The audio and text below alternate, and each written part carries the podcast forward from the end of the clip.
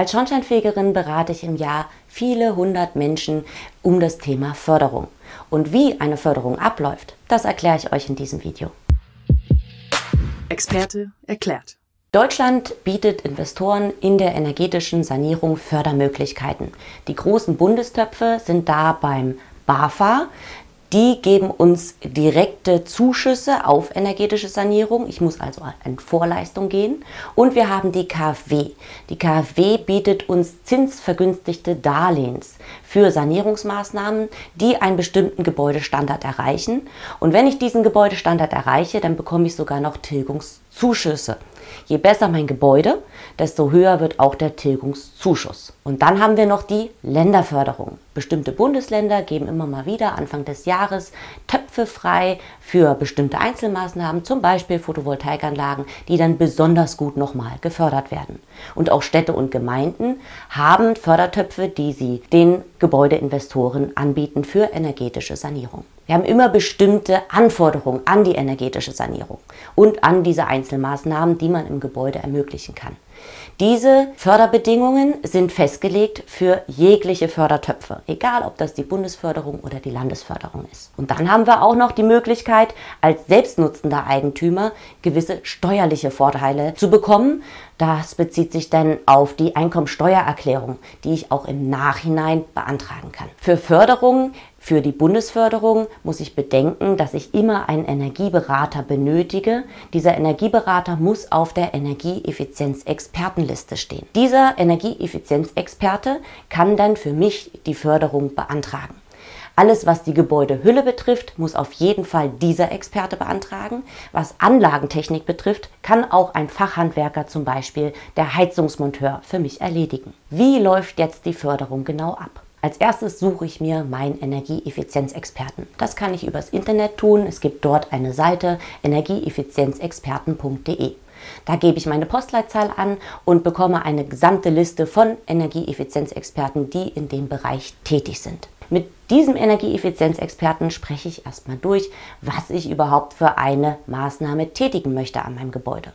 Und meistens kommt dabei schon heraus, dass diese Einsparung und diese Sanierung erstmal geplant werden muss. Es gibt einen sogenannten Sanierungsfahrplan, der da gut als Mittel angesetzt werden kann, um die energetische Sanierung auch für den Zeitraum in zehn Jahren weiter zu planen. Es bringt nämlich nichts, eine Einzelmaßnahme an einem Gebäude durchzuführen, die vielleicht in fünf bis zehn Jahren nochmal angefasst werden muss, weil ich es vorher einfach nicht bedacht habe. Typisches Thema Heizungsanlagen. Plane ich jetzt eine Heizungsanlage rein, die eine gewisse Leistung hat, brauche ich vielleicht nach zehn Jahren, wenn ich meine Außenhülle dann gedämmt habe, gar nicht mehr die KW-Leistung, die ich jetzt eingebaut habe und muss dann dementsprechend wieder reduzieren. Also herausgeschmissenes Geld, was mir nichts bringt. Der Energieeffizienzexperte berät also erstmal mich als Investor, welche Maßnahmen sinnvoll sind und in welcher Reihenfolge das Ganze passieren soll. Nach der Planungsleistung der energetischen Sanierung folgt die Antragstellung bei der dementsprechenden Institution. Dann kann man natürlich mutig sein und direkt danach, nach der Antragstellung, direkt beginnen mit der Sanierung. Ich rate allerdings meinen Kunden, erstmal abzuwarten auf die Bestätigung. Weil was passieren kann, ist, dass sich irgendwelche äh, Maßgaben in dieser Förderlandschaft ändern. Das kommt sehr häufig vor und dass man dann tatsächlich keine Gelder mehr ausbezahlt bekommt.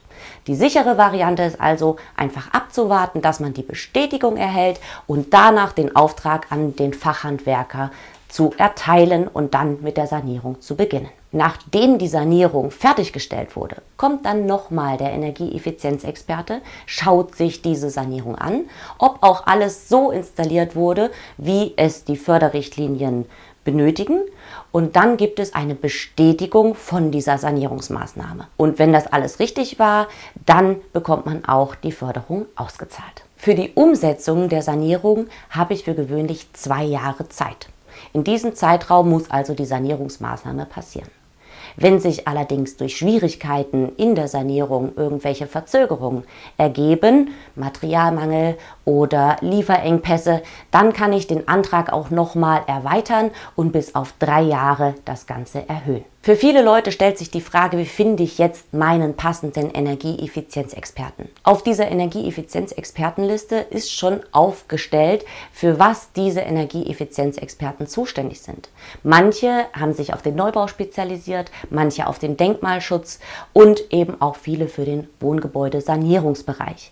Erstmal da kann ich sondieren, welcher Energieberater macht überhaupt das, wofür ich ihn brauche. Und dann ist ein Gespräch zumindest mal am Telefon sinnvoll, um festzustellen, ob dieser Energieeffizienzexperte auch zu mir passt. Wo sind meine eigenen Ziele? Wo möchte ich hin mit meiner mit meinem Gebäude. Das sollte von vornherein feststehen, damit ich auch die Sanierung umsetze, die ich wirklich möchte. Energieberater sind definitiv Mangelware. Gerade die Energieeffizienzexperten, weil diese sich sehr stark darauf weitergebildet haben, um diese Förderlandschaft zu durchblicken. Deswegen nicht gleich aufgeben. Wenn ihr jemanden nicht direkt erreicht, dann wartet einfach einen Moment ab. Die Energieberater melden sich schon zurück. Schreibt einfach eine E-Mail und geht nicht davon aus, dass innerhalb von fünf Minuten direkt jemand für euch bereitsteht. Die Förderlandschaft in Deutschland ist sehr dynamisch. Wir haben Änderungen, die von heute auf morgen passieren können. Wer am Ball bleiben möchte, der abonniert diesen Kanal. Wenn du mehr solche Videos sehen willst, dann abonniere am besten jetzt den Immocation YouTube-Kanal, aktiviere die Glocke, dann verpasst du auch wirklich keins. Oder hör in unseren Podcast rein, auch da gibt es die Inhalte. Der Immocation Podcast. Viel Spaß!